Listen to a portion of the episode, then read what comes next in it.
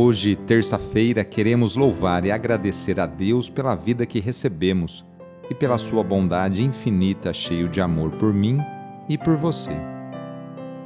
Iniciemos essa oração invocando a Santíssima Trindade. Em nome do Pai, do Filho e do Espírito Santo. Amém. Senhor nosso Deus, nosso Pai, nós cremos em vós, nós esperamos em vós, nós vos amamos nós vos agradecemos este dia e vos damos graças porque estamos com vida. Oferecemos este dia ao Senhor com todas as nossas alegrias e sofrimentos, com todos os nossos trabalhos e divertimentos. Guardai-nos do pecado e fazei de nós instrumentos de vossa paz e do vosso amor. Ajudai-nos a observar vossos santos mandamentos. Amém terça-feira, dia 11 de janeiro. O trecho do evangelho de hoje é escrito por Marcos, capítulo 1, versículos de 21 a 28. Anúncio do evangelho de Jesus Cristo, segundo Marcos. Estando com seus discípulos em Cafarnaum, Jesus, num dia de sábado, entrou na sinagoga e começou a ensinar. Todos ficavam admirados com o seu ensinamento, pois ensinava como quem tem autoridade não como os mestres da lei. Estava então na sinagoga um homem possuído por um espírito mau. Ele gritou: Que queres de nós, Jesus Nazareno? Viestes para nos destruir? Eu sei quem tu és. Tu és o Santo de Deus. Jesus o intimou: Cala-te e sai dele. Então o espírito mau sacudiu o homem com violência, deu um grande grito e saiu. E todos ficaram muito espantados e perguntavam uns aos outros: O que é isso? Um ensinamento novo dado com autoridade? Ele manda até nos espíritos maus e eles obedecem. E a fama de Jesus logo se espalhou por toda parte, em toda a região da Galiléia. Palavra da Salvação. Constituído o grupo dos primeiros discípulos, Jesus, num dia de sábado, vai à sinagoga de Cafarnaum, onde realiza o primeiro gesto concreto segundo o evangelho escrito por Marcos. Na sinagoga, espaço oficial do sistema judaico, o mestre ensina com autoridade e os ouvintes se admiram com seu ensinamento. Sua autoridade é de origem divina, não legalista como as dos doutores da lei na sinagoga se defronta com um homem com um espírito impuro. Esse homem conhece quem é Jesus e o interroga: O que queres de nós? Ao usar o pronome nós, dá a entender que é um grupo que resiste contra o ensinamento de Jesus. Este, porém, se impõe e consegue libertá-lo do seu fanatismo, convidando-o a repensar sua posição.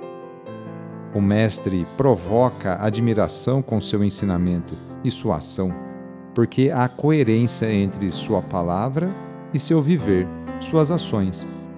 O projeto de Jesus nem sempre encontra acolhida no meio de nós. Vamos pedir hoje a bênção para os animais, lembrando que eles são criaturas de Deus que habitam o céu, a terra e o mar participam também das vicissitudes do ser humano e estão ligados à sua vida. O próprio Deus que expande os seus benefícios sobre todos os seres vivos, não raro faz uso da ajuda dos animais e até mesmo da imagem deles para de alguma maneira significar os dons da salvação. Animais são salvos das águas do dilúvio na arca e depois do dilúvio são, de certo modo, associados à aliança feita com Noé. O Cordeiro Pascal recorda a imolação pascal e a libertação da escravidão do Egito. Um grande peixe salva Jonas.